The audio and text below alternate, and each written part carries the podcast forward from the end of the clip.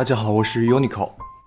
大家好，我是七七。然后呢，呃，Saki 同学呢，因为他有事情，所以要退出我们的节目。那我们感谢他之前的参与。那为了我们这个播客的正常录制呢，让我们来欢迎一位新的主播阿西。大家好，我是阿西。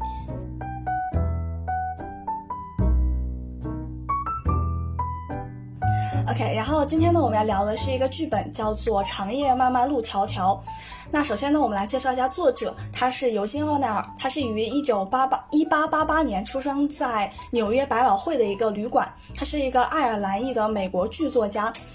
他曾经四次获得了普利策的戏剧奖，也是美国剧作家里面唯一一个获得了诺贝尔文学奖的人。他被称为美国戏剧的奠基人。我记得之前查他资料的时候看过一句话，就是有一个批评家非常对他高的一个赞美，就是在尤金·奥纳尔之前，美国只有剧院；有了他之后，美国才有了戏剧。对，然后我们今天要讲的是他的一个 代表作，叫做《长夜漫漫路迢迢》。那我们请阿西来帮我们介绍一下这个作品的梗概。这个作品整个故事是写地龙家的一家从清晨到晚上，在他们家的发生的一些事情。故事围绕在亲的戒毒失败和弟弟因为落病要住往疗养院的两件事情上。然后大家对家庭的这样一些绝望和痛楚，一直要面对着这个。漫漫长夜，对，然后其实这个作品呢，它是它是一个剧本嘛，所以它是有四幕，然后里面有四个主角嘛，就是有爸爸妈妈和哥哥弟弟。那我想问一下，就是主播们，你们喜欢这个作品吗？然后如果你们会给他打分，会打多少分呢？这个这个剧本其实我并没有激起我心中的一些什么波澜，它似乎描述了我自己亲生家庭里发生过的一些事情，就感觉太稀疏平常了，就像人一天会吃三顿饭，偶尔减肥两顿一样。就就是甚至连道德上，嗯，家长对孩子的责骂也是用道德要求孩子要认错或者感恩啊。最后貌似有认为，哎，这是我的孩子，一直开着灯也没有什么关系，因为他们是因为一个灯泡开一晚上到底到底费不费电，然后又吵起来了。因此，其实我对这个剧本感觉没有那么大，然后不会有哦，我和他们感同身受，其实也是感同身受，但我不愿意承认我和他们感同身受。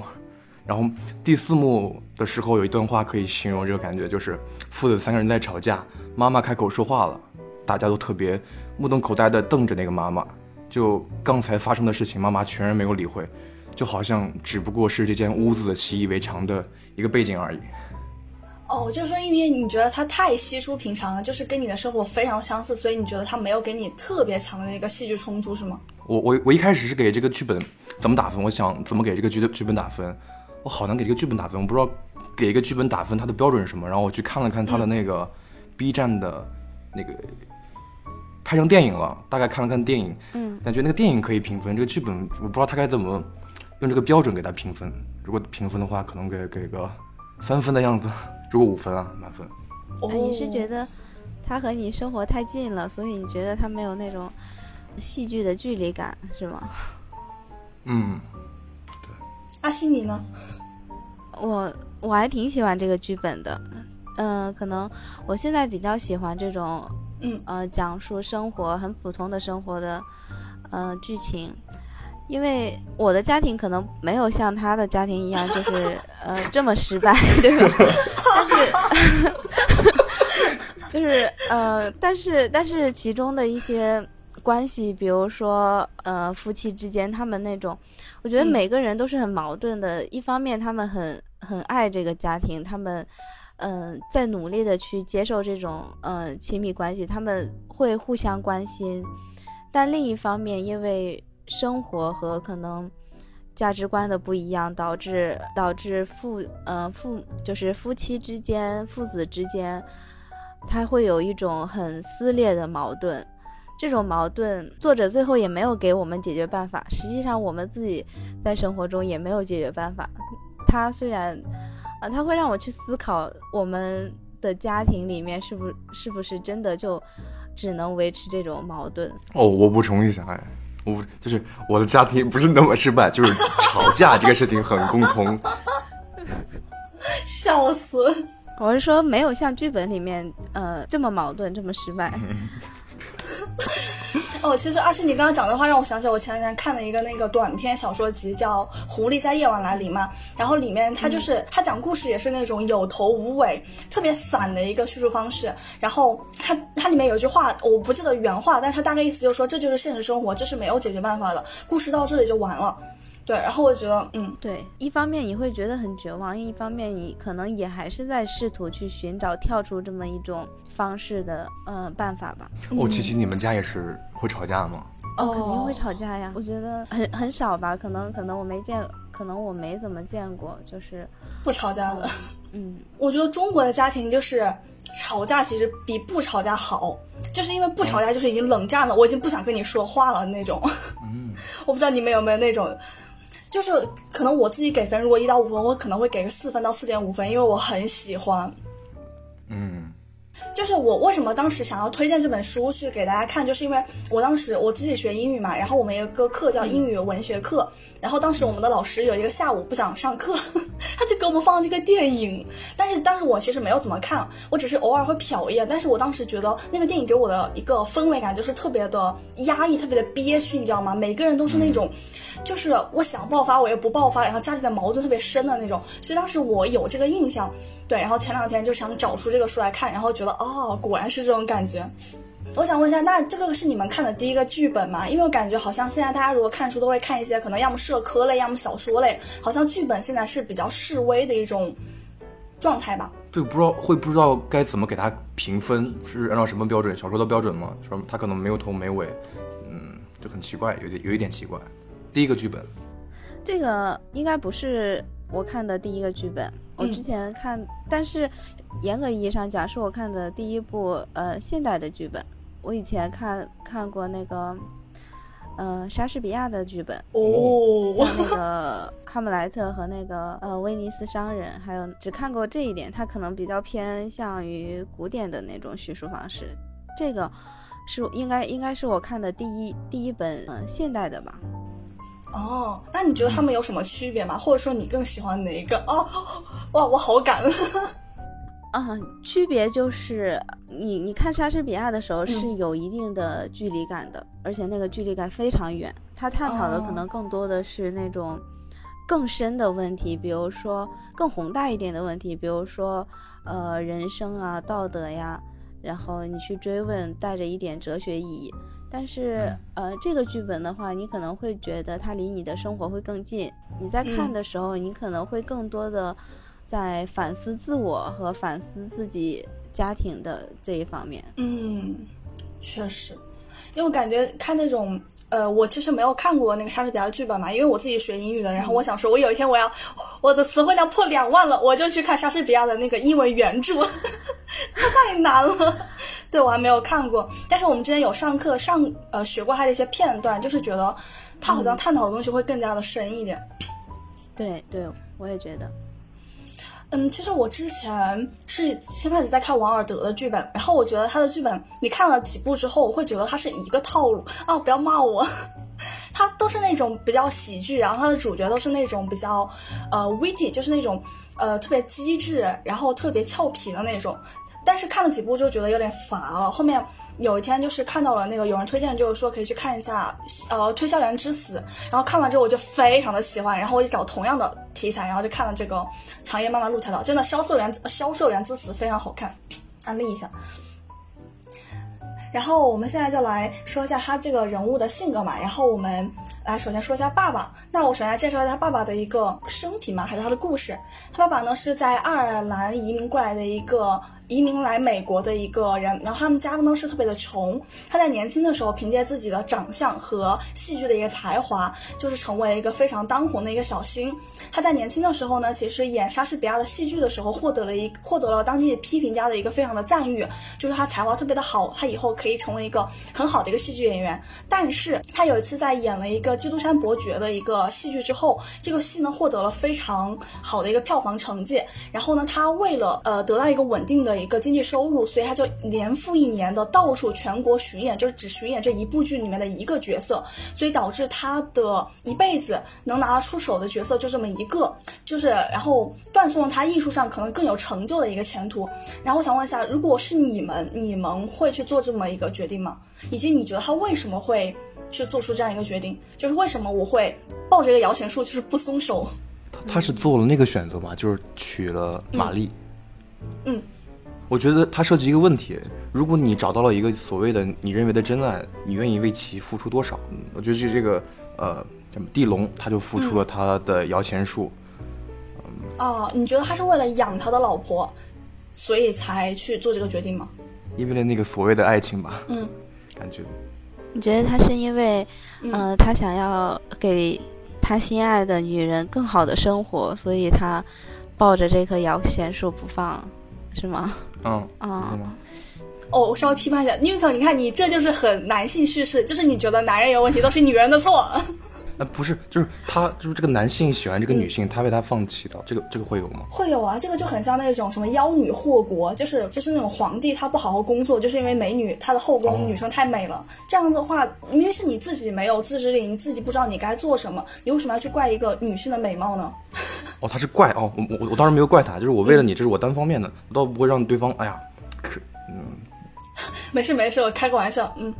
，OK，那阿信你觉得呢？其实，呃，我觉得他可能和他自己本身的出身有关。嗯呃，就是因为父亲就是爸爸他，他自己的原生家庭是一嗯个平民家庭，他他有这个天分，嗯但是中间他在面对一个艺术和金钱诱惑的时候，因为他的原生家庭，所以让他选择了金钱。对我跟阿西你的看法很相似，就是因为我也觉得是因为他小时候特别穷嘛，他十多岁好像就是出来工作，所以导致他一直都很害怕，就是我的财富他可能只是一就是一个时间段的，他我可能之后就没钱了，很很怕自己会老了之后会破产嘛，所以他会疯狂的去买一些地产，买一些房子，买一些地皮，对，而且你可以看到他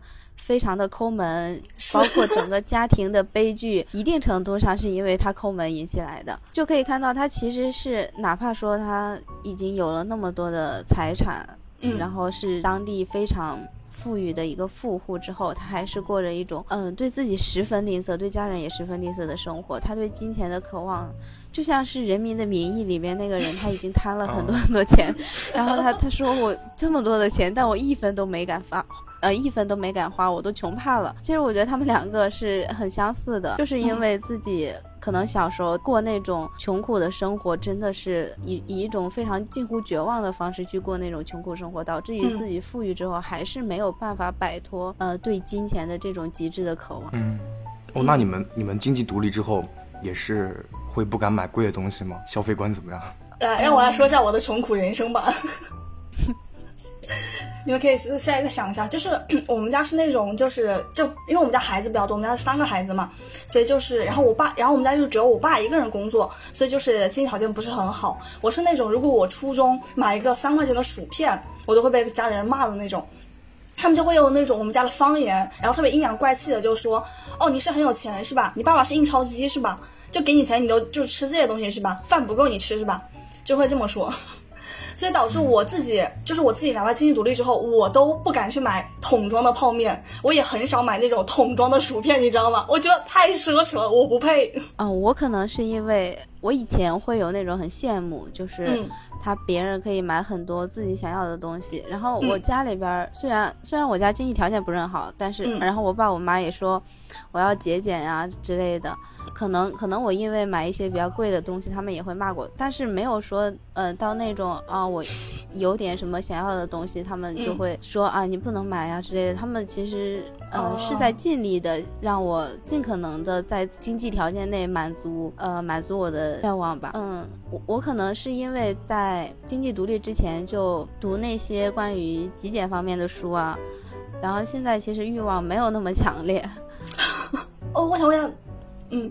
我想问一下，就是你如果买薯片，你家里人会说你吗？就是如果买一些零食这样的啊，不会说我。但是我小时候，我我小时候不买零食，是因为是因为我妈 我妈说，呃，吃那些零食对我身体不好，所以我小时候像家里边那种辣条啊什么之类的，很少买。我妈我妈他们都都不让我买那些东西，我都是自己偷偷买着吃了，然后然后要把垃圾自己先扔下去。哦，嗯。那那你会长大之后疯狂报复的吃吗？我长大之后，比如我上了大学，呃，之后我会 我会自己买着吃，但是可能刚上大学的时候吃，然后这种东西可能就是小时候你觉得它很有味道，然后大学之后我再去吃的话，刚开始觉得嗯很喜欢，好像小时候那种感觉，但后来呃就没有那种执念了。我刚刚中午又去买了一堆辣条，没关系。嗯，我我的就还好，我就是高中的时候经济不可能独立嘛，然后嗯，给父母要钱的话，他们会训斥你，就是说你花钱到底要干嘛了，干嘛了。然后大学之后就没这个情况了，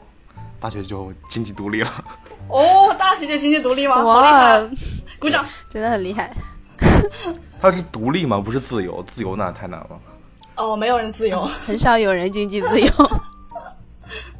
我我想，你看，就是我们刚刚的解释，其实我们是在帮爸爸帮他的帮那个父亲去圆这个事情嘛。但是他很奇怪一点是，他对家人很吝啬，他对自己很大方，就他会自己买 whisky 那种，然后他会请酒吧的人去喝酒。那你怎么看待这种状况？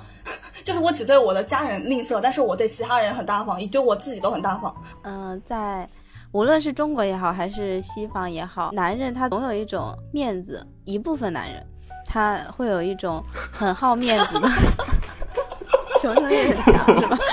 嗯，他会有一种很好面子的，呃，性格，就是说。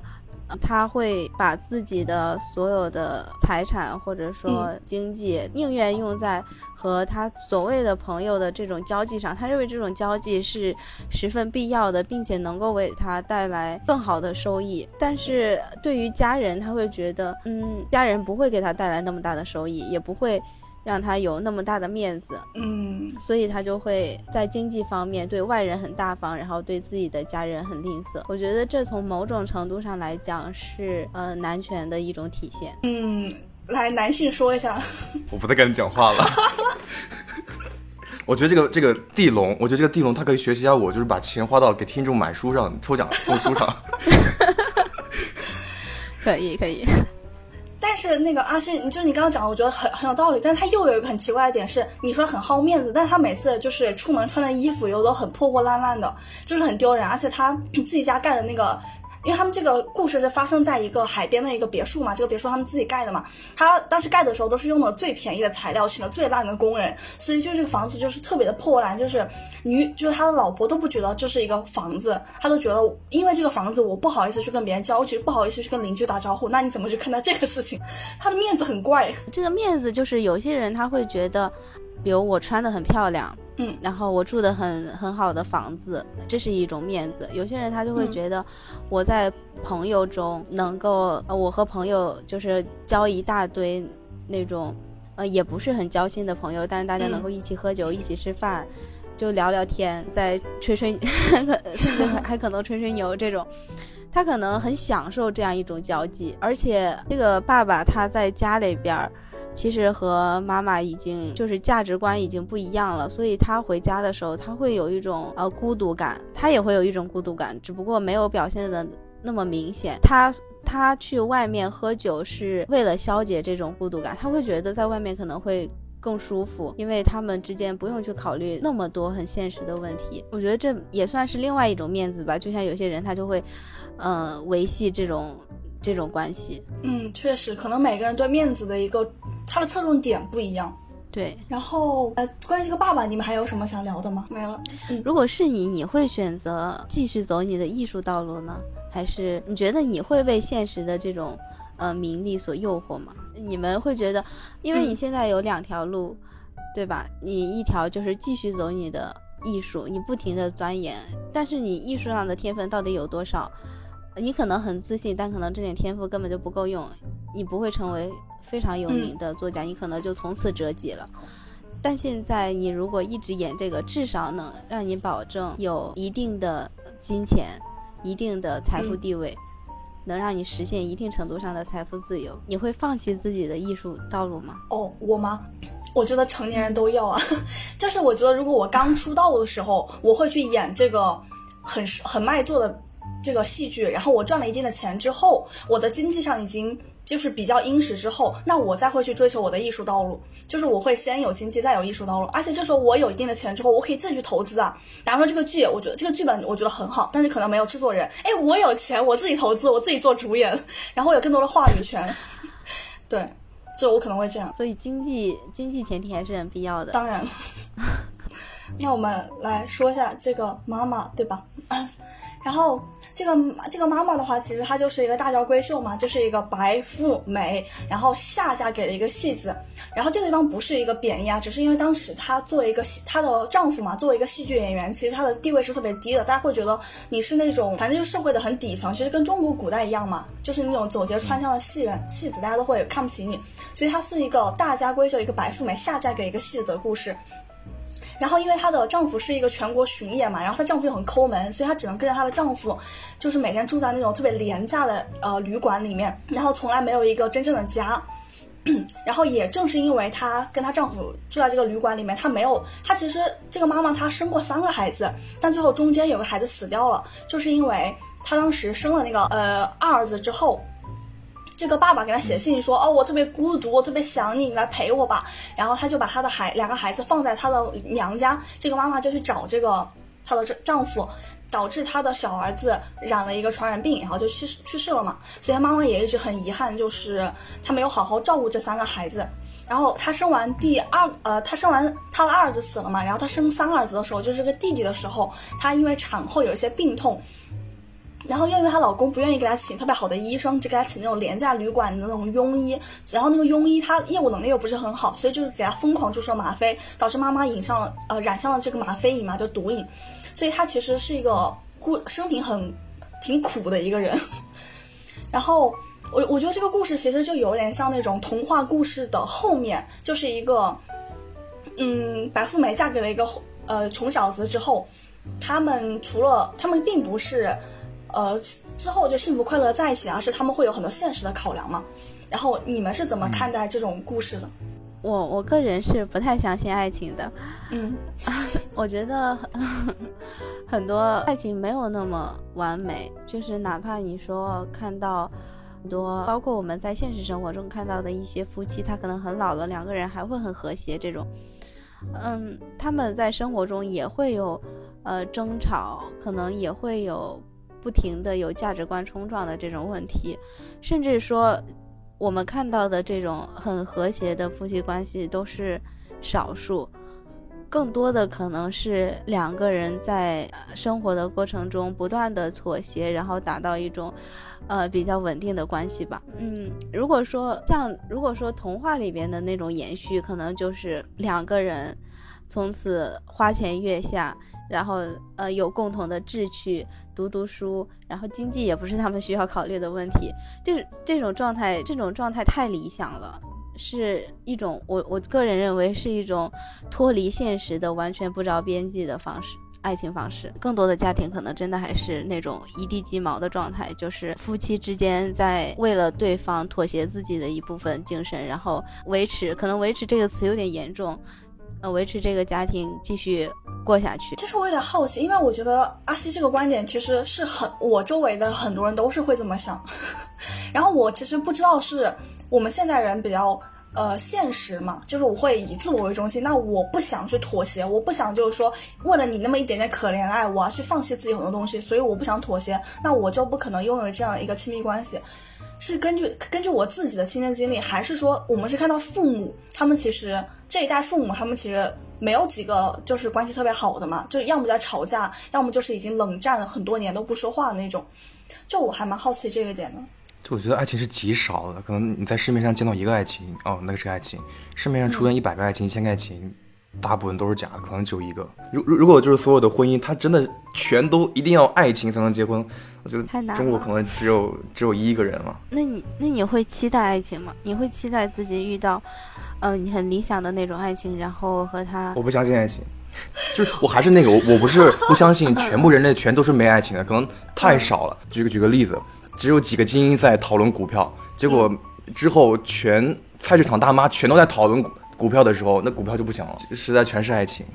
我们播客改名吧，就是叫 不相信爱情，爱情去死吧。我们这一代人可能受影响比较大吧，我们会认为婚姻之前一定要有爱情的存在，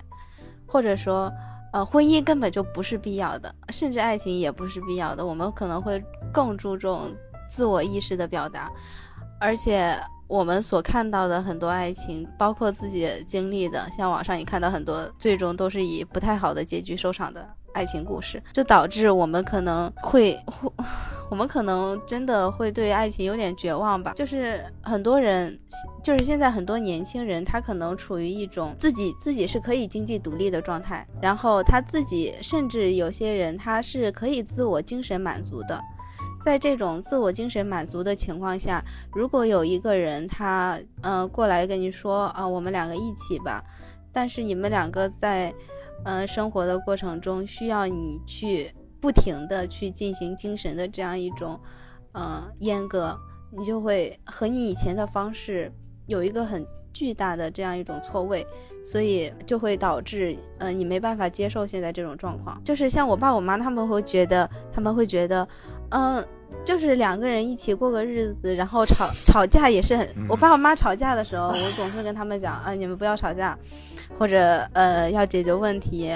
但是我爸我妈他们吵完之后会跟我讲，嗯，这就是家庭很正常的一种方式，很很普通的一种方式，每个家庭都会这样。嗯，我不知道，我我可能会受一点这种影响，但是，嗯，我还是很期望一种更为和谐的方式，或者说，呃，我希望自己的精神不要总是耗费在这个上面。对，我觉得刚刚那个说的好，不管是管不管是不是就是因为爱情结婚，或者不是因为爱情结婚的，我们父母那辈。他们都应该找一个更好的、良好的一个和谐的过程。比如说，哎呀，我们在吵架，我可不可以妥协、退一步，呃，示弱？但是示示弱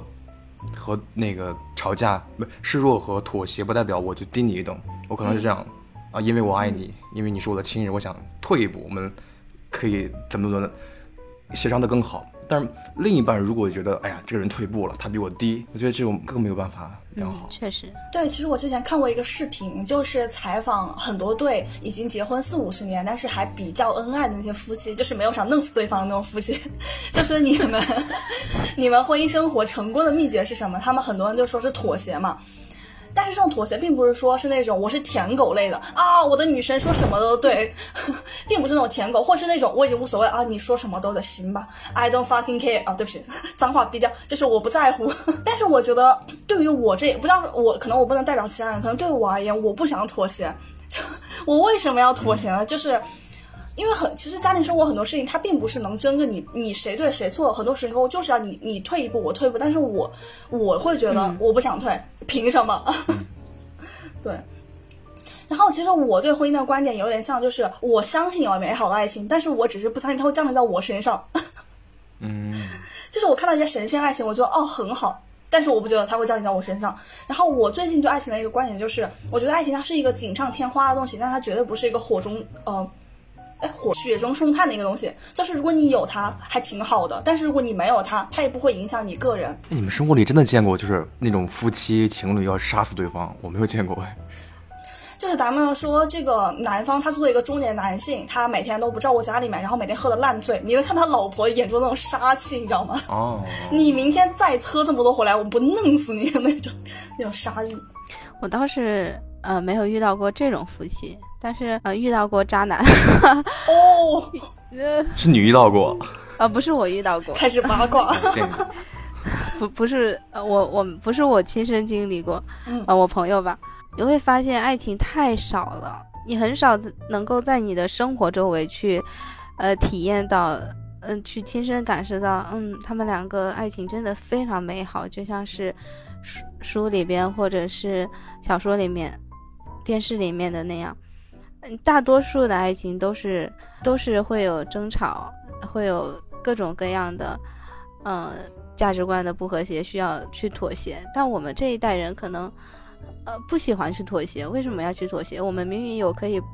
更自由、不妥协的方式。嗯，那那我其实有点，我现在只是呃稍微岔开，就是讲一个我刚刚临时想到的问题，就是既然我们对爱情这么的不信任，那你们去看一些一些关于爱情的书的时候，会特别不理解吗？就我举个我自己的例子，就是我前段时间看了那个《少年维特的烦恼》嘛，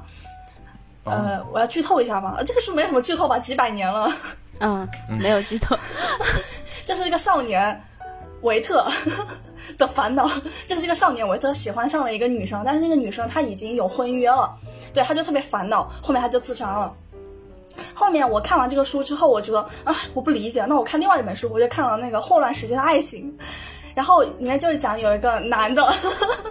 就是一个穷小子嘛，他也是爱上了一个白富美，但是这个白富美后面就嫁给了一个特别有地位的医生，然后这个，然后他就那个白富美跟这个医生，他们两个婚姻关系特别的呃挺好的，就几十年之后，这个医生去世了，在这个医生的葬礼的这一天，这个穷小子他当时已经变比较有钱了，就是已经事业很成功了，他来到这个葬礼的现场，然后跟那个白富美说：“现在你可以嫁给我了吧？”就在人家丈夫的葬礼的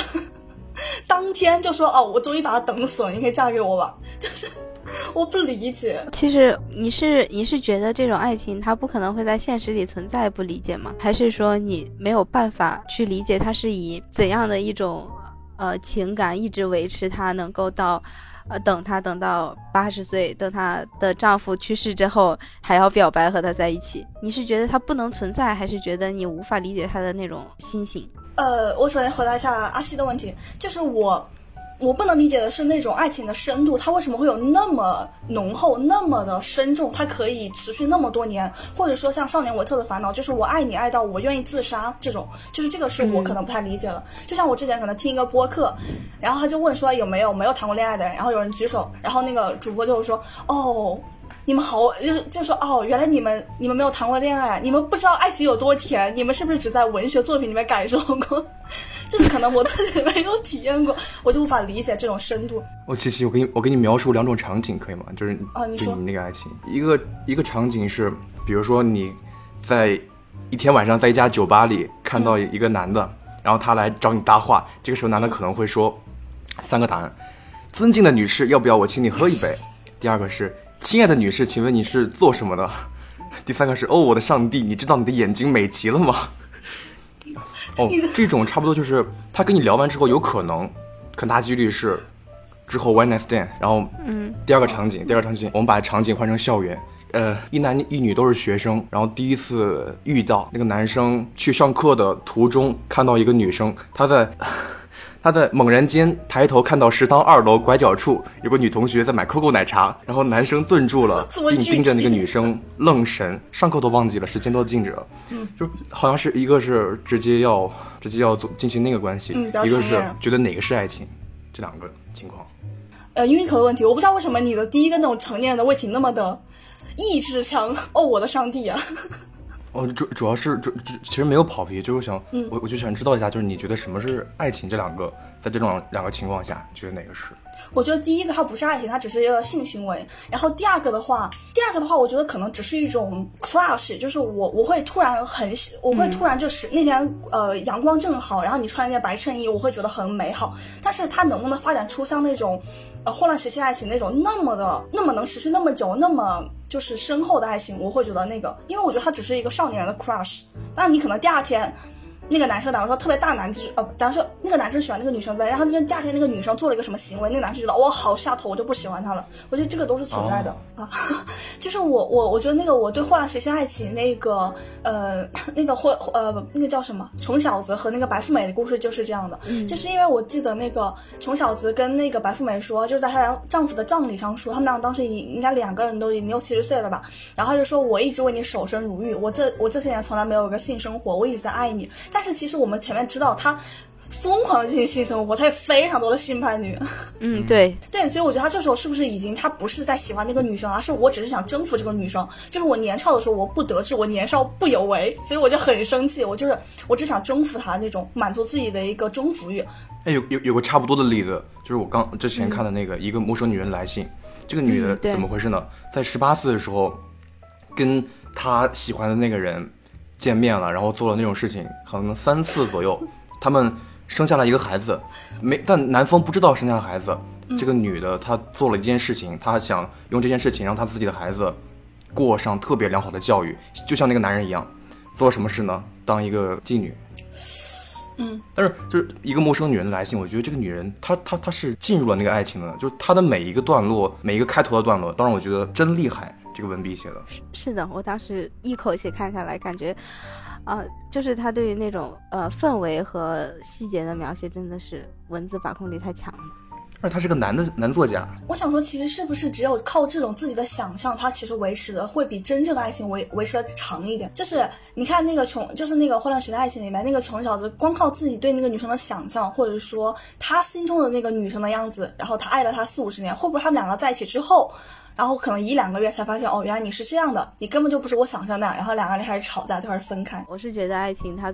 只有几几个月的冲动期，而且你在人在进在人在冲动的时候是不受理性限制的。嗯，你会不停的去呃给他给这段嗯关系像朦胧画一样，你会不停的嗯给他加入一些美好的元素、美好的因素，不同不停的将它神化。但是这种冲动期，人是不可能完全靠冲动一直前进的。嗯当这种冲动消失之后，就是一种，如果说能够成功的转变为这种，呃，亲情关系，嗯可能他们就会成功的步入婚姻，然后经营一段美好的婚姻关系。嗯但如果说一旦你发现这种冲动消失之后，然后你们两个又没有维持一个非常好的亲情关系，嗯那可能这段爱情就会就会以一种非常惨烈的方式收场。对我之前看之前采访了一个学哲学的人，就是他一直沉浸在哲学里面，最后大三的时候，他发现身边人都有都有点钱，都打工有点钱，不管多少钱，但他就一直沉浸在哲学里面，一点钱没有。他现在已经去去找生活了，就像他一直沉浸在爱情里面，他好像拔不出来，他需要出来去找找那个生活啊，你怎么去维持你的生活，什么之类的，不只有爱情。我觉得爱情其实，呃，我前几天听了一个播客，他就是说，其实不管是婚姻还是爱情，你需要那种勇气，你就需要那种头脑一热。但是我感觉现在这个年龄，我已经丧失了那种头脑一热。就是我高中的时候。特别喜欢一个男生，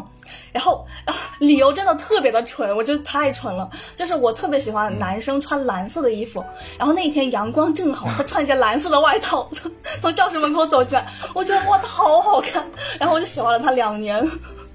但是他其实完全是性格、长相，其实完全不符合我的一个审美嘛。就是他其实戴眼镜，但是我其实不太喜欢戴眼镜的男生。然后他成绩也很一般，没有任何特别拿得出手的特点，成绩也不好，然后也没有什么爱好，就是那种。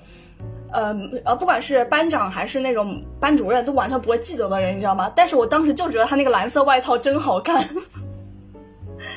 对，我，但是我觉得现在已经不太可能会有这种上头的时候了。啊，你们没有吗？显得我好蠢。哎，我我我我我，我 初中我初中的时候也有一个这样的经历，就是我我穿了一套白衣服，然后有有个女生 就这也是这样的，你会觉得莫名其妙吗？我挺莫名其妙的，哦，你作为另暗恋的一方，被暗恋的一方是吗？哦，嗯，但是也不算被瞒，后来知道了，知道了，你拒绝他了吗？嗯，啊，我太八卦，对不起。根本就没有没有表白啊什么，我我我记不太清楚当时的事情，我我只记得就是那个场面，就是他看到一个白衣服，然后说了些什么话。我觉得我们就是受郭敬明那一代的影响，你知道吗？什么男生修长的手指，然后白衬衣，就是那种淡淡的烟草味，就那种哦，好心动。我那段时间可能真的都用来看小说了，就是 就是各种各样的小说，然后就是导致没有怎么看过。男生，对，笑死。我不是我不是相信一见钟情的人，哦，就是你会因为一下子，嗯，我看到他今天，他从阳光下走来，穿，然后他十分白净的脸上，然后拿着一本书，对吧？阳光透过树叶照到他的脸上，那一刻就像童话故事一样，闯进了你的人生里面。但是，但是我觉得那那种可能，呃，我会一下子可能啊，我会觉得这个男生真的很好，嗯然后我，但是在我和他接下来的相处中，我会非常迅速的打消我的这种幻想和念头。就很理性了。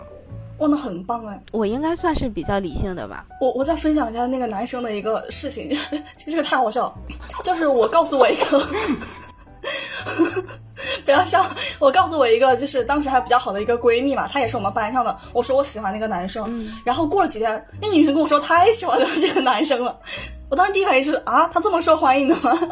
然后这个那个女生就我闺蜜，她跟那个男生表白了，那个男生拒绝了她，你们猜理由是什么？嗯，各你们各自猜一个吧，就是你你想一下你能想到的最离谱的答案。这个女生没有蓝色衣服，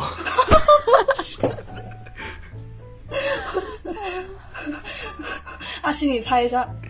嗯因为我们不同文理，算以后要异地恋是吗？不不不，那个男生说，那个男生说我有童养媳了，What？啊？什么？我是在武汉的市重点上的高中，我们不是在山里面上的高中。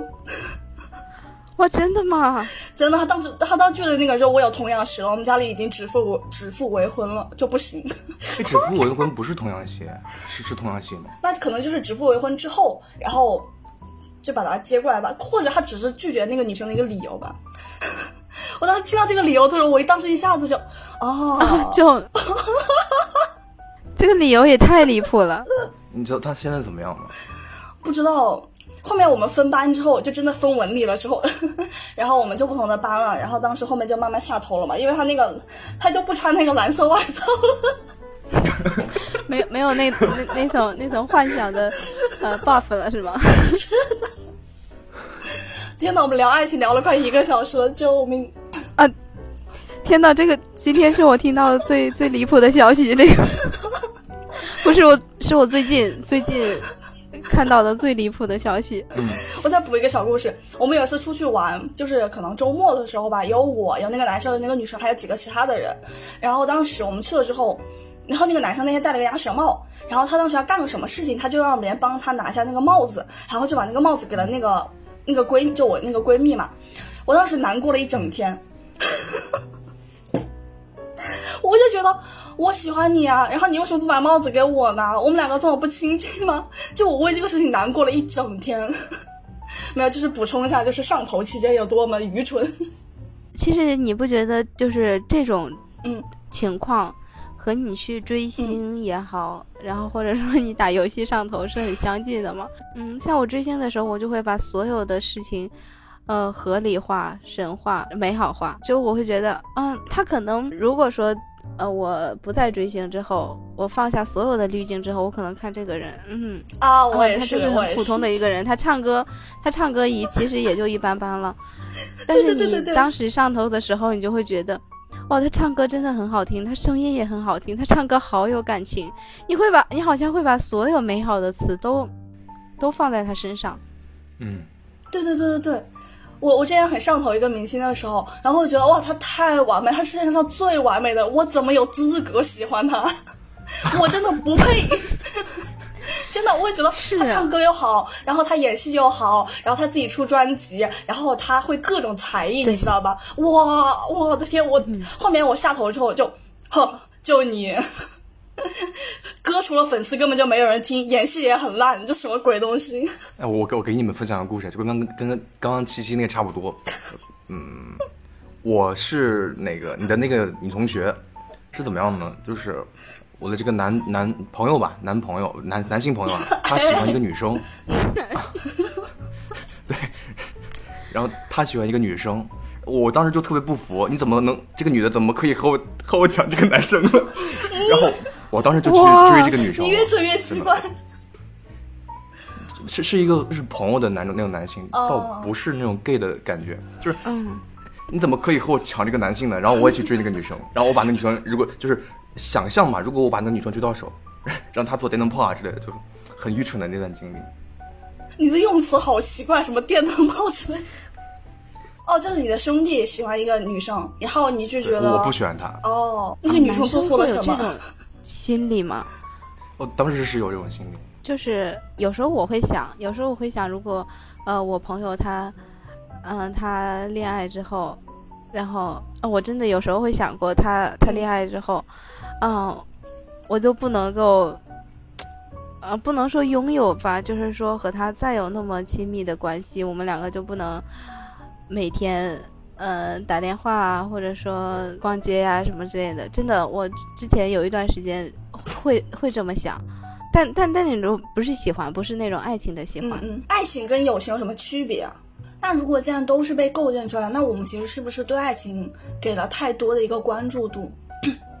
因为好像你现在看一些电视剧、一些歌什么，它都是关于爱情的，但是其实它可能没有那么重要，或者是对他可能会被过多的一个吹捧。对我个人是这样觉得，那我们不需要爱情。但是这种呃很多思想可能已经深入我们的，就是已经深入人心了吧？你觉那你那你们觉得爱情和友情有区别吗？我觉得爱情可能更多在于一种占有欲，就是如果我的朋友他交了一个新的朋友，我可能不会生气，但是如果我的爱人他找了另外一个人，那我可能就要有点生气了，有一种占有。但其实不会，如果我特别好的朋友，打比方说他结婚，然后他不是找我做伴娘，他找别人做伴娘，我也会生气。或者是他跟另外一个人，他们嗯、找了另外一个新的一个朋友，然后他们会一起花很多的时间在一起，但是他没有时间给我了，其实这个我也会难过。所以我觉得我自己感觉没有太大的差别。呃我也觉得，我觉得我对朋友也是有占有欲的。呃，那我们爱情这一趴就聊完后，我们我们直接到后面吧。然后，其实我想比较聊聊的一个是她妈妈吸毒的这个事情，她染上了那个吗啡的瘾嘛。然后我记得那个丈夫和他的儿子都多次就是有说，嗯，我看的是英文版嘛，然后那个丈夫一直说你是没有 will power，所以你才不可以戒毒。然后他儿子说妈妈你是不够爱我，不够爱我们这个家庭，才不可以戒毒。其实你可以看到他从他们两个发言可以看到那个阶那个年代他们对于毒瘾的一个偏见，他们觉得。呃，这些毒瘾都是你自己脑子里，都是你精神上的问题，他没有把它作为一个生理上的疾病来考虑。我觉得他妈妈这点特别可怜。我我倒觉得就是他们其实是想要呃依靠呃妈妈自己一个人来把这个戒毒，他们甚至是幻想，他们在幻想着妈妈可以呃依靠自己的意志力把这个毒戒掉，然后他们的家庭回到以前那种呃比较正常的家庭关系。他们每个人都在逃避自己的问题和家庭的问题，就像是嗯妈妈她染上呃毒品之后，最开始的时候她可能确实有可能是靠自己的意志力能够戒掉，对吧？但是但是她是很痛苦的，这种痛苦不仅来源于呃毒品呃发作的痛苦，更更可能是因为她在这个家庭里面，嗯、她就是儿子的去世。嗯，就是他一直对自己的二儿子的去世，嗯，怀有愧疚，然后包括她和她觉得自己非常的孤独，因为她的丈夫，呃，每天出去，然后她她就要自己一个人留在这个家里边，而且她希望有那种。可能是因为她生长于那种大家闺秀的家庭，她希望的理想的生活是他们有一个很漂亮的房子，不一定多么豪华，但是呃，至少规规矩矩的，很规整，很漂亮。然后可能嗯、呃然后他们她和她的丈夫能够琴瑟相合，有相同的价值观，不用到处跑，然后他们两个能够一起像那种贵族生活一样，一起做一点儿其他的事情。但是她的丈夫他是一个，他虽然说已经功成名就，但他还是很难摆脱自己从小生活的那种呃底色，所以他会吝啬，没有那么多的生活趣味，这就使得呃妈妈很痛苦。这种痛苦，如果说单纯的嗯她不爱她的丈夫了，这种痛苦可能还会要减少一点，但她还还爱着她的丈夫。这就使得她处于一种又爱又恨的矛盾和纠结上，再加上，因为她因为她丈夫的这种，呃，因为当时不是为了跑剧团，让让妈妈把儿子留给她的娘家，导致于小儿子去世嘛。然后在在这件态度上，妈妈会觉得非常的自责，就是因为我们当时呃到处跑，然后把小儿子丢到了娘家，所以导致于我们这个儿子去世。但爸爸其实是没有那么在乎的，他会觉得甚至有一种无情，他会觉得嗯只是一个儿子而已。我们后来不是又生了一个儿子来来替代他，然后让你忘记这件事情吗？我觉得这也是两个人产生矛盾的一个。呃，就是两个人的一个矛盾点吧。这些，呃，这些很小的事情，这些在爸爸看来没有，呃，不算多么大的事情，是不值一提的小细节，在妈妈看来是，呃，非常痛苦的事情。这使得他们两个之间有一道没有办法跨越、没有办法融合的鸿沟。所以，妈妈她吸毒的话，可能也是为了逃避这种痛苦，然后再加上家人。家人是没有给他提供任何戒毒的帮助的，只是，只是不停的，嗯，可能稍微有点鼓励，然后，嗯，让他或者说隐瞒，比如说儿子们都是说，啊，妈妈你很好，嗯，我们都很好，你不要疑神疑鬼啊之类的，这种其实是无关痛痒的，他们并没有在实际的行动上。给妈妈鼓励，一直到最后，最后这个矛盾实在是没有办法调和了，弟弟才对着妈妈说：“嗯，你不应该再吸那种东西了，你应该戒掉。”在这个时候，妈妈已经完全没办法靠自己戒掉，她精神已经出现了很大问题了。我我们回到那个，你们抽烟吗？我不抽。就是我觉得，对于对于那个，因为毒品没碰过嘛，对于烟来说，他可能，如果这个人他是有他有这个 will power 的。他可能戒到烟，但是毒品就根据电视上那种，哎呀发了疯了那种，哎呀，跟狂犬病一样的那种状态，感觉他不是靠这个，就算他有这个 will power，他也不一定能。靠这个戒掉，我觉得他妈妈那个状态已经，他不是，他已经不是精神上的，他是一种生理上，他需要那个东西。他如果不吸，他会就是犯毒瘾，他需要去一个特别好的一个那种疗养院或者是那种戒毒所，然后以及家人的陪伴才可以帮他去戒掉。他不是说你夸夸我就可以解决的事情，并不是。这个就有点像那种一个人有了精神疾病，比方说抑郁，然后那个人说你开心一点呐，你想开一点呐，就那种废话。对，我觉得他家里边儿，嗯，最开始的处理方式是有问题的，就是他们根本就没有想过要去帮妈妈戒毒，甚至说是有点自私的。他们想着妈妈最开始能够依靠自己的意志力去戒毒，当妈妈真的戒不掉之后，又开始说：“啊，妈妈你不应该吸毒。”嗯，我觉得这种行为真的是有点自私。对他反过来还会说，哦，是你不够爱我，你才戒不掉毒。哇，这个地方看的超级生气。然后还有一个比较想讨论的点，就是他妈妈是这里面唯一一个的，呃，唯这个主角里面唯一一个女性，对吧？但是他妈妈又是一个比较打引号的疯疯癫癫的一个性格嘛，就是性格过于的敏感脆弱。那你们觉得这是不是一个刻板的疯女人的形象？就是为什么这里面需要有一个疯的角色，正好就是唯一一个的女性承担？可能也是反映现实吧。就是弟弟和妈妈，其实呃，他们两个是有相似点的。嗯，像妈妈，她是因为来自于妈妈是因为家庭的这样一种，嗯，纠结，导致自己精神痛苦。其实弟弟也是，他会因为爸爸吝啬，然后以及那种大家长式的那种教育，以及妈妈吸毒，感觉生活非常的痛苦。但他作为一个男性，他可以去。他不是之前跑去呃海上，嗯嗯嗯，做水手，然后他他不幸染病了之后，他才回到家里面嘛。他在海上那段时间，他是很自由的，他是可以得到自嗯一定的喘息的。但是妈妈是不能的，妈妈只能，她甚至没有自己的工作，她一她所有的生活都是围绕着这个家庭而行进的。在这种情况下，他就势必会成为。嗯，再加上他敏感的性格，他就会势必成为全家里面最先出精神问题的那一个。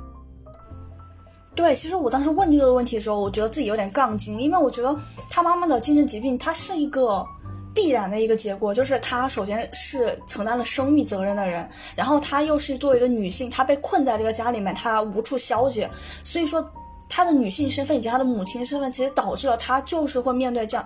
会面对这样的一个困境，会精神上有一点崩溃，然后。我我其实想问一下，就是他妈妈一直说我我很孤独嘛，然后我没有朋友嘛，然后因为他们家就是房子特别破，他也不大好意思去跟邻居交朋友，所以他唯一的一个可以沟通的女性其实就是那个女佣。那你觉得他跟这个女佣之间其实是有一定交谈的吗？那你觉得他是一个女性友谊吗？他可能更想要那种他原来在呃修道院或者说他原来的那种富贵家庭的那种友谊吧，就是呃有的时候。呃，朋友不是我们两个每天相处，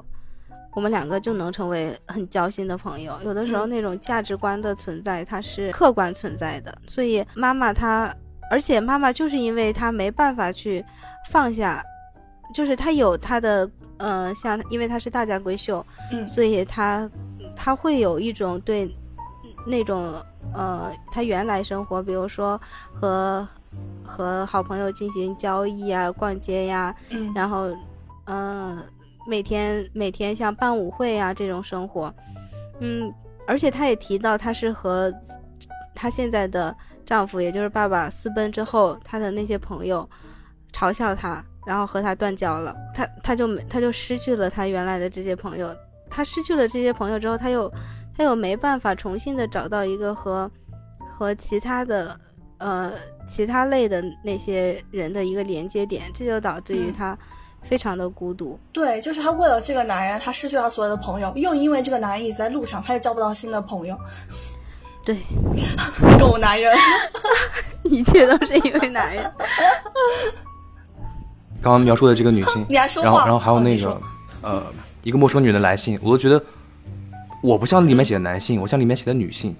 啊哦，就是你觉得自己比较像那种传统叙事里面的，就是为了另外一方放下自己很多东西的一个角色，是吗？嗯，其实，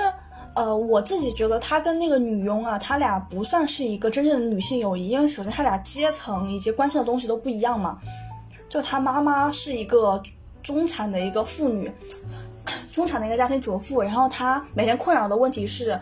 我跟我的丈夫之间不可弥合的矛盾，我跟我的儿子之间的矛盾，然后我自己的毒瘾问题，然后我的孤独。但是这个女佣她是一个那种特别典型的快乐、单纯的农家少女，她她又没有结婚，她没有婚姻，她没有子女的问题，然后她又有父母，所以她也不孤独，她每天就很快乐。所以他俩，所以这个女佣不是很能共情他的痛苦了。然后我我当时看到这里的时候，想到我之前看的一本书，就稍微岔开一点，叫《Angela's Ashes》，中文名应该叫。安吉拉的灰烬吧，我忘了。然后里面也是这个妈妈，她生了很好几个孩子，然后都是儿子。她觉得没有人跟她去沟通，所以她当时，所以其实他们家非常的穷，但她一直生，一直生，她一直要生到一个有一个女儿。她说我这个女儿不是为其他任何人生的，是为我自己生的，就是我的女儿，就是我生了她是可以跟我一起沟通的。这样，到后面这个女儿去世了，很惨。然后我们接下来讨论一下她的大儿子。他大儿子的话，性格其实就是一个天资聪颖，但是不务正业的人嘛，就是一个吃喝嫖赌，然后又没有正经工作，在家蹭吃蹭喝的一个啃老族。按照现在的话，就是个街溜子。他酗酒，他嫖娼，对吧？然后，但是我记得前面那个书里面有讲到，他前面他在成长过程中，他都是一个青年才俊、五好少年。他被父母寄予了很高的期待，但他是从大学开始酗酒，后面才被学校就是给休学了，后面才慢慢慢慢成为 loser。你们觉得他是为什么会成为这样的一个人？就他前面明明前半生都过得挺好的，就是哪一步走错了，然后导致他变成了现在这样？要我先回答一下吗？这问题有点难。嗯，哦，就是其实他妈妈当时有说他一句话嘛，就说你永远在嘲笑别人，你永远找别人的错，你否定了所有人，包括否定你自己嘛。他就是那种他爸说一句他杠一句，他妈说一句他杠一句。对，杠精的这样一个角色，但他是一个比较，我觉得是一个比较悲观的人嘛。然后我自己觉得他的问题，首先原生家庭的问题，就是他母亲吸毒，然后时不时发作，他父亲又酗酒。哎，他父亲我们前面说，他父亲对他是进行一个打压教育嘛。他父亲就是嘴特别毒，就一直说你又没有工作，你在家蹭吃蹭喝，你给我滚出去。就是每次一吵架就你给我你一个 freeloader，就是一个蹭吃蹭喝的，你滚出去。然后他又因为从小跟父亲一起就是在那个路上巡演嘛，然后又缺乏安全感，且 他当时周围的人都是一些剧团里面那些三教九流，那些人可能没有经过特别好的教育，所以会被他们那些恶习影响。且他自己在大学的时候可能又不到二十岁，缺乏一个明辨明辨是非的能力，所以导致他因为原生家庭很垃圾，他周围的人也不太好，加上自己年纪又太轻，所以开始酗酒，开始，嗯，就是嫖娼。然后我觉得他之所以可以不用去工作，其实有一个原因，就是因为他爸爸很有钱嘛。就如果你爸很穷，你这样的话你根本就活不下去，你还是得找一份工作。但是他爸有钱，他可以去啃老，所以就变成了一个就是在家 啥都不做的人。哦，杰米小时候是间接的杀死了尤金，是吗？但是那个我觉得是他无意的吧，那个应该不是他故意的。我也觉得，就是他当时当时那个吉米他得了一个传染病嘛，然后。那个他外婆应该是没有照顾好那个尤金，然后尤金进了那个房间，尤金也感染上了传染病。但是尤金当时年纪比较小，抵抗力也不太好，所以他当时就去世了。我觉得应该不是，对我应该是不是吉米故意的，但是咱们也不知道是吧？就他他不是说最开始他说他可能不太喜欢这种弟弟，嗯，然后。但但我觉得他小孩子嘛，可能也没有那么坏，可能就是呃没有照顾好，然后他自己也不知道这件事情的严重性，就就导致他弟弟嗯染上了那个传染病，然后就去世了。但是他内心我觉得他其实是有愧疚的，包括他后来他对那个呃现在的弟弟那种又嫉妒又爱的那种感觉，就是他不是现在对那个嗯。现在的那个还活着的弟弟，他他会，呃，他会引导他吗？比如说，嗯，有好的引导，也有也有不太好的引导，比如写诗啊什么这些。而且他弟弟确实是很有才华，很有天赋。他会嫉妒他的这种天赋，但同时他希望他弟弟能够能够和他不一样，能够走出那种就是不必像他这样，呃，依靠喝酒啊什么之类的来沉沦。所以他也是很矛盾的，不仅矛盾在他对父子的这种关系，对弟弟他也有一种很矛盾的心理。可能因为他从小，包括包括他爸爸有时候可能也会说啊，是因为你导致你的弟弟死了。我觉得他在这在他心里留下了一定的。阴影对，就是我觉得他哥哥里面有一句话特别打动我。然后呃，我我说一下英文吧，我没有找到那个，我没有去看那个中文版。它叫 Great love has no man than this that he saves his brother from himself。就说没有人类的爱比这个爱更伟大了。什么爱呢？就是这个人他保护他自己的弟弟，然后不受他自己的影响。就是说。我记得他呃哥哥有句话就是你，因为他当时他弟弟是得了那个肺病嘛，然后要去疗养院嘛。他弟弟他哥哥说你要小心我，因为当你从疗养院回来的时候，我会笑着迎接你，但是我手上会拿着一把刀，一边捅你，就是我一边会笑着迎接，一边在你背后捅刀。他弟他哥哥之前就说嘛，就说其实我是想故意毁掉你，因为。呃，就是他爸爸妈妈其实之前有跟那个弟弟说，你离哥哥远一点，因为你哥哥其实有在故意毁掉你，跟他在一起你就会只会越变越坏的。然后弟弟就不信嘛，说我哥其实很爱我。他哥前面我前三幕至少我们看的都是他哥哥很爱他，一直关心他弟弟的身体。但是后面他哥弟弟有一次自己喝多了嘛，然后就说，呃，说其实我。从你，比方说开始十几岁开始，我就故意把那些喝酒、嫖娼，然后做一些坏事，把这件事情描写的很酷，我就想故意吸引你，因为我就想让你毁掉你，跟你让你成为跟我一样的 loser 嘛。因为他本来自己是很优秀的哥哥，但是后面有了弟弟之后，弟弟有些才华是他没有的，然后他父母也一直会说他，拿弟弟跟他比较，所以他可能就是一边想毁掉他，但一边他又是觉得我很爱你的，就是那种相爱相杀的关系。我觉得这个很微妙。然后其实我想讨论的就是。他父就是父亲一个父子关系嘛，就是他父亲一直贬低和打压他的孩子，然后他孩子们又是觉得瞧不起他父亲，觉得父亲吝啬、虚伪和假正经。然后我想问一下，你们为什么就是其实这种父子关系是很多的，但是我觉得好像这种母子关系不是很多，就是母子之间不会有这么剑拔弩张这种敌意，你们？觉得大概有些什么理由，或者是你怎么去看待这个事情？嗯，就是看似兄弟俩谁都不占，啥？看似就是兄弟俩不沾父亲也不沾母亲。嗯，不是，我是说这个父子关系它特别的一个敌对，特别的有仇意、有仇恨，但是好像母子关系就没有这么的敌对。其实我自己有一个特别不成熟的猜测，就是是不是因为这个父权制的社社会，他要求父亲他是作为一个一家之主，他是得稳重，他是得特别的。就是不苟言笑，你不能去随便夸奖你的孩子。你遇到这种好笑的事情，你也得找出里面的积极的意义。你不可以去直接就是哦，我觉得这个很好笑，很风趣，我就去把这个事情盖过了。哦，这个这这个我可以，我我我有我有写稿。嗯。哦，你说。我我高中的时候吧，遇到过这样的几种人，两种了，一种是给钱比较少的，家里给钱比较少的；一种是家里给钱比较多的。少的可能一两千的样子，多的可能五千、一万的都有。就是你们猜一下，谁受到父母的鼓励最多？这两种人，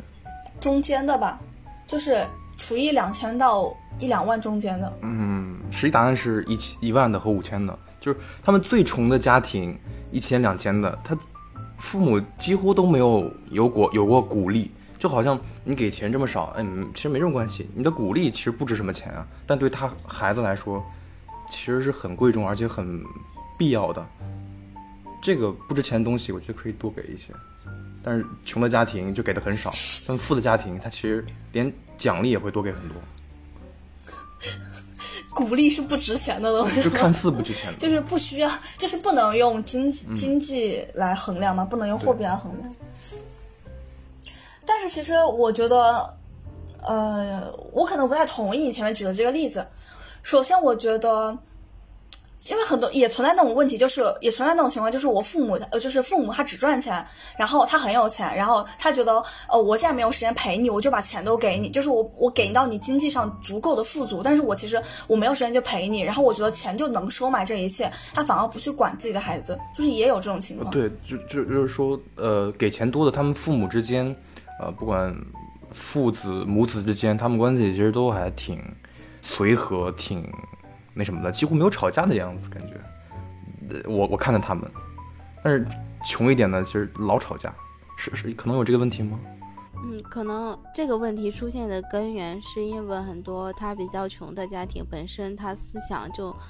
没有那么开明。嗯，就是嗯，贫穷他可能需要把所有的精力放在赚钱养家身上，所以父子之间不是说所有的呃贫。贫穷的家庭都是这样，但是大部分的，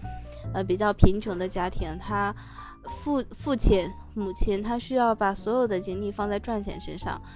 嗯，很少有其他的时间来和儿子或者是女儿自己的孩子进行谈话谈心，而且他会他会觉得，嗯，我每天都这么辛苦了，然后我赚钱养你，他不会觉得，嗯，孩子他是需要一种。而且他会觉得，嗯，我以前也是这么来的，我们也是这么成长过来的。他的思想就是停留在这样的一种，呃，原来的那种封建的那种大家庭里面。他会觉得，呃，父亲的责任就是，呃，我要赚钱，我要有这个责任。然后就是我说你两句，你要听我的，我是这个家庭的一家之主。嗯，我说两句，你，你也不应该往心里去，因为我是你的父亲。倒不是，但是也有呃那种很开明的家庭，他他很开明的家庭，他会觉他会呃觉得放在一个更平等的角度上去和孩子对话吧。我写的一个论论据是身份问题，究竟嗯在关系中我们是父子还是统治者与被统治者？那个统治者只要说一个什么，他就是绝对正确的，你们所有反对我这绝对正确的，那就是不对正确的。我我觉得觉得父子之间关系还是跟统治者不太一样的。就芋头，你这个观点，其实我之前看过王朔的一本书，叫《我是你爸爸》，这个名字很酷。嗯，然后里面其实就是讲那个爸爸，呃，他他就是他他是一个单亲爸爸嘛，自己带着他的儿子一起生活。然后他爸爸是一个书店的一个。员工吧，就是一个普通员工，然后赚钱也不是很多，但他受过一点点教育，且他又在书店工作，自己的那种，呃，文人的那种酸酸臭气会比较重，你知道吗？他会觉得啊，我不是那种特别传统的爸爸，我就要跟我的儿子做兄弟，然后他，所以就他他说你可以不叫我爸爸，你可以直接叫我的名字，然后你可以随便把朋友叫到家里来玩都 OK，然后他儿子又是一个脑袋特别灵活的人，你知道吗？他就是。极度的去使用他这个权利，然后滥用这个权利，你知道吗？他把他爸搞生气了，就是忍不了了，就是我他妈还是你爸，你就是我们前前面那些关系都废掉，我我还是你爸，你得听我的，然后又回复到那种特别集权的那种统治。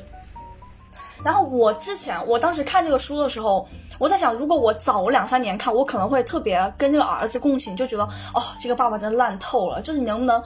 你好，你好歹一以贯之，你知道吗？你要么就直接一直都集权统治我，但是你要么就一直跟我做朋友，你不要这样两边倒，我就很看不起你。但是我当年我是去年看这本书，我当时很心疼这个爸爸，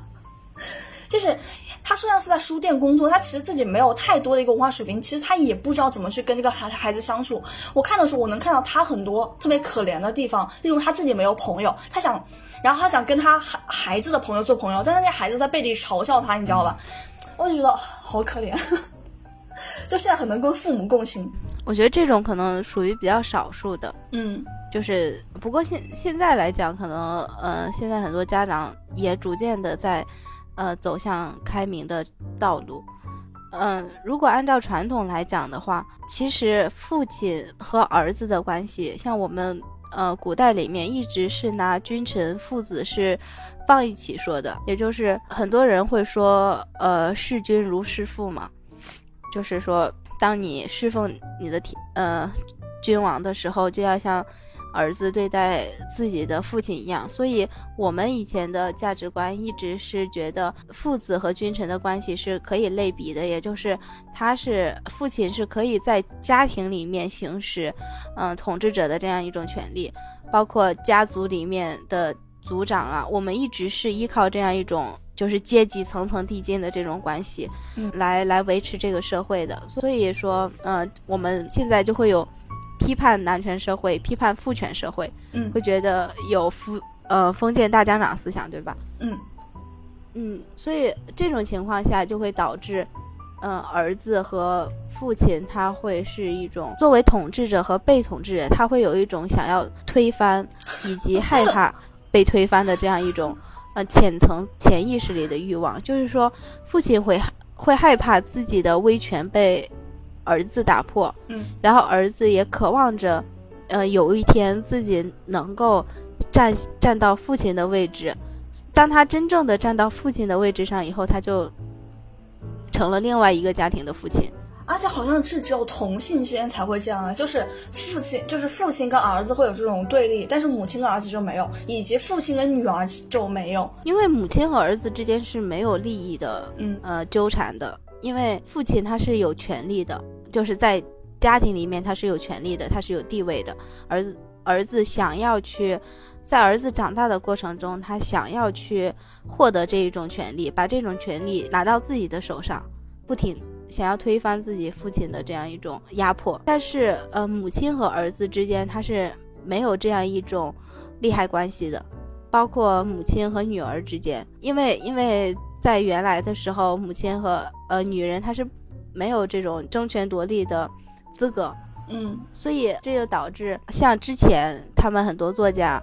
就会写那种迫害，就是家家长对嗯家长对孩子的迫害。但是我们这一代的话，可能会更更开明一些，他在处理一些问题上会更温和一些。嗯，就是我感觉我想到那个弗洛伊德那个理论嘛，就是男性他的一个成熟其实就是弑父娶母嘛，就是你要杀掉你的父亲，取掉取代他，然后娶你的母亲嘛。哦，只是一种呃关系层，就只是一种理论理论，对对对，不是真的，有点诡异。哦，然后最后其实我特别想聊的一点就是，这个妈妈她当她其实是因为她生了她的二儿子嘛，就也是这个弟弟之后，他染上了，然后他当时病痛嘛，然后就染上了一个疾病，以及他当时怀他二儿子的时候，整个人精神状态是不是很好的，所以他那个弟弟出生的时候是遗传了他妈妈的一个脆弱呀、敏感啊、呃苦闷、疑虑这些点嘛，所以他妈妈当时忘了是喝了酒还是。就是嗑了药之后，不不是，就是吸了毒之后，对他那个弟弟说：“其实我很后悔你的出生，就是虽然我很爱你，但是我希望我没有生你嘛。”你记得这一点吗？嗯，记得。对对对。然后他其实让我想到我之前看的一本书，那个书的英文名叫《Regretting Motherhood》，呃，直译就是我后悔母亲这个身份嘛，后悔成为母亲。但是很有意思的点就是，这个书名它的真正的中文译译本呃译本的名字叫《成为母亲的选择》，他都不敢直接把它的意思译出来。就 regretting motherhood 翻译成成为母亲的选择，就是。就是哎，你就考试都要不及格的程度。然后里面有一个，他就是这个书就是一个以色列的女性的一个社会学家，他采访了二十三名女性，这些女性的共同，她们的职业、身份、种族都不一样，但唯一一个共同点就是她们都很后悔成为母亲。但她们的里面的这个点是，我很爱我的孩子，我孩子非常的好，我非常的爱他，只是我不想成为他的母亲，我很后悔我成为母亲的这个身份嘛。然后我想，然后我这些母亲他们采访的时候都说说，虽然我很后悔这个事情，但是我绝对绝对不会告诉我的孩子这一点，到死我都不会告诉他这一点。他们就觉得这个事情是一个讳莫如深的事情，我不能说。但是我其实当时看完这个书的时候，我的第一反应是我作为一个孩子，如果我的母亲告诉我这点，我一点都不会觉得难过，我会觉得啊，原来原来这件事情让你这么痛苦，我会觉得我会替你非常的。感到可可惜，我觉得很遗憾。然后我会告诉母亲说，我有什么能帮你的，能让你减轻这个痛苦，能陪你一起去治愈这个过程。对，然后我问了我一个同事，我说你会觉得，就是如果你的母亲告诉你说我很后悔成为你的母亲，但是这个事情不是因为你，只是这个社会可能对已婚已育的女性还是不是很友好嘛。然后我的 同事非常的就是大度，他说我一点都不会在意啊，那是我妈的事情，关我什么事？他的课题分离做的特别的好，那我想问一下，你们会介意吗？就是你你妈妈告诉你，我很后悔成为母亲，但是并不是你的原因，只是可能成为母亲之后，我没有特别好的一个职业上的晋升的途径，我要放弃了很多东西。对，而且我要承担很多我其实生你的时候完全没有想到的责任，这个事情让我觉得很痛苦。我倒我倒不会介意，我觉得这个还蛮好的。我我最怕的一种情况是。就女性真的认为自己是自己的一家之主，就是男性，嗯，就是女性就是要服务男性的。就我的爷爷辈，他们的关系就是这种思想，就那种女性，她们已经完全忘掉自己，就一定要服务男性。我觉得那种是比刚刚说那个可怕的。她至少有一些自己想法。哦，你就说其实，嗯，你就是说她是一种女性的觉醒，她至少比你没有意识到会好一点，是吗？嗯。哦。阿信，你觉得呢？我会觉得，嗯，我会觉得没关系。嗯嗯，这让我想到之前不是那个电影里面，大家会觉得如果没有自己的出生的话，自己的母亲，嗯，对，呃，可能会生活的更更好，会有更美好的、更自由的生活。嗯，这可能是就是我们我们当代人他呃进行一种女性的觉醒之后。他会有一种很自然的，就是去体谅，开始开始体谅女性，开始思考女性在呃母亲之外还有什么其他的角色。母亲她她除了成为母亲，她其实是还可以拥有很多姿多彩的人生角色。就是说，因为我作为一个女性来讲，嗯，很很多呃，包括尤其是如果你现在选择不婚不育，嗯，你仍你仍然是要。尽管大家现在思想很开放了，都在说女性解放，但是你做出这样一种决定的时候，仍然是接受着社会大面积的道德批判。嗯，会觉得你作为一个女性，你甚至会会会至甚至会说什么呢？是说你拥有了女性的呃生育资源，你没有去生育，然后这是一种对你这是一种资源的浪费，然后还会觉得啊你现在。嗯，你还很年轻呀，然后你不觉，然后等你老了之后，你你就会后悔呀，什么之类的，这些很多的指责。哎，你们家里人催你们结婚了吗？结婚生孩子这些？我爸是那种特别特别，他特别怂，因为因为我们家是那种我很小他们就离异了嘛，然后我是跟我爸住，然后我爸从小觉得特特别对不起我，你知道吗？其实他不敢问我这些很很很严肃的问题，他会 旁敲侧击。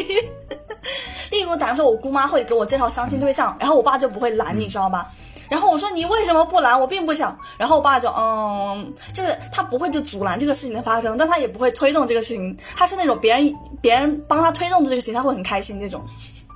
那么，这他这本书呢，其实它有一个很重要的特点，就是它一个自传体的性质嘛。那就是这个作者尤金·奥尼尔他自己呢，也是一家四口人，然后也是有一个爸爸，他爸爸也是一个戏呃话剧的演员，然后也是很有才，呃年轻的时候很有才华，但是呢，之后就是为了赚钱，然后一直一辈子只演了一部剧，然后浪费了自己的才华。他父亲也是一个特别，呃，就是大家长式的一个父亲。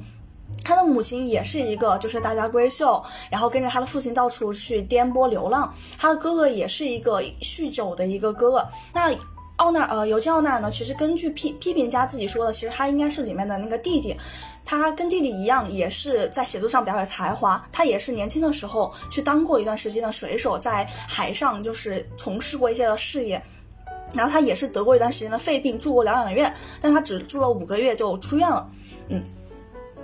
那其实有一些批评家会说，其实，在他们在这个剧里面看到刘金奥纳尔。奥尼尔他对父母的一种憎恨，就是说他写父母的时候笔触特别的冷峻，特别的呃残酷。但是他就是尤金·奥尼尔他自己说，他在他这个书献给他的妻子的献词里面写到说，这个剧本是一部用消除仇恨、用泪和血写的戏。他说，终于能够以爱的信心面对死去的亲人，写这部戏，以深深的怜悯、谅解和宽恕的心情去写这一家。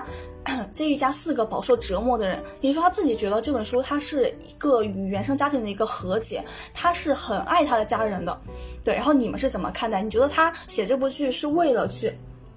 抒发他的愤怒，去控告他的父母，还是说其实他是我写出这个剧来，我已经跟父母和解了，我已经原谅你们了，我想把这段呃过去就是放在后面，然后 move on，继续我自己的人生。其实我觉得是和解。也不一定是完全和解，就是他至少是不是带着仇恨的心态去写这个自传的。我我会带入我自己，就是如果我是这个人，然后我家里发生了这些事情，呃，的确也发生了这些事情，但我可能会会就就是像那个那个说的，当成一个每天都发生的事情，当成一个背景音一样，我可能不会去写这件事情。我觉得他这个挺还还挺厉害的，刚才想到把这个写成一个剧本。嗯。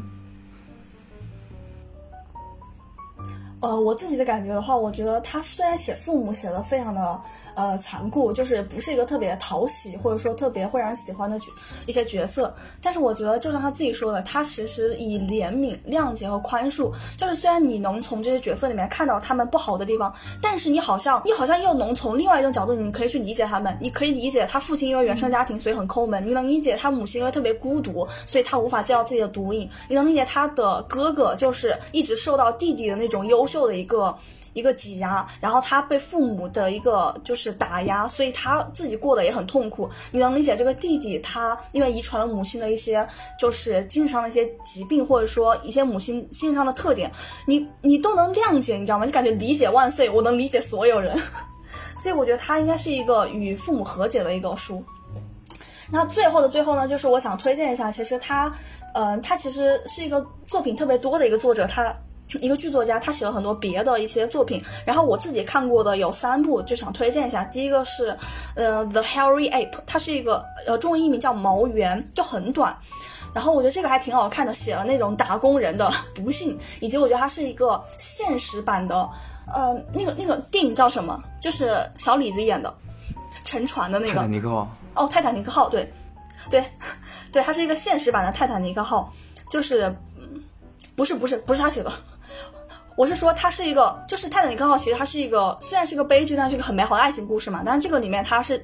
你能看到一个现实版，就是一个穷小子遇到白富美之后，他并不是爱她，他恨她，他觉得你是榨取了我的一个就是剩余价值，所以你才那么有钱。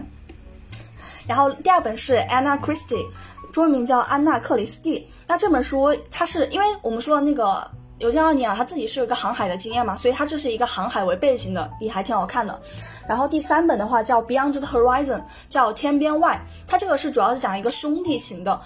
但这个兄弟情其实没有我们在这个剧里面看的那种相爱相杀那么的残忍，它其实就是兄弟特别的相爱，但它也是一个悲剧。对，所以我这三本都挺推荐的。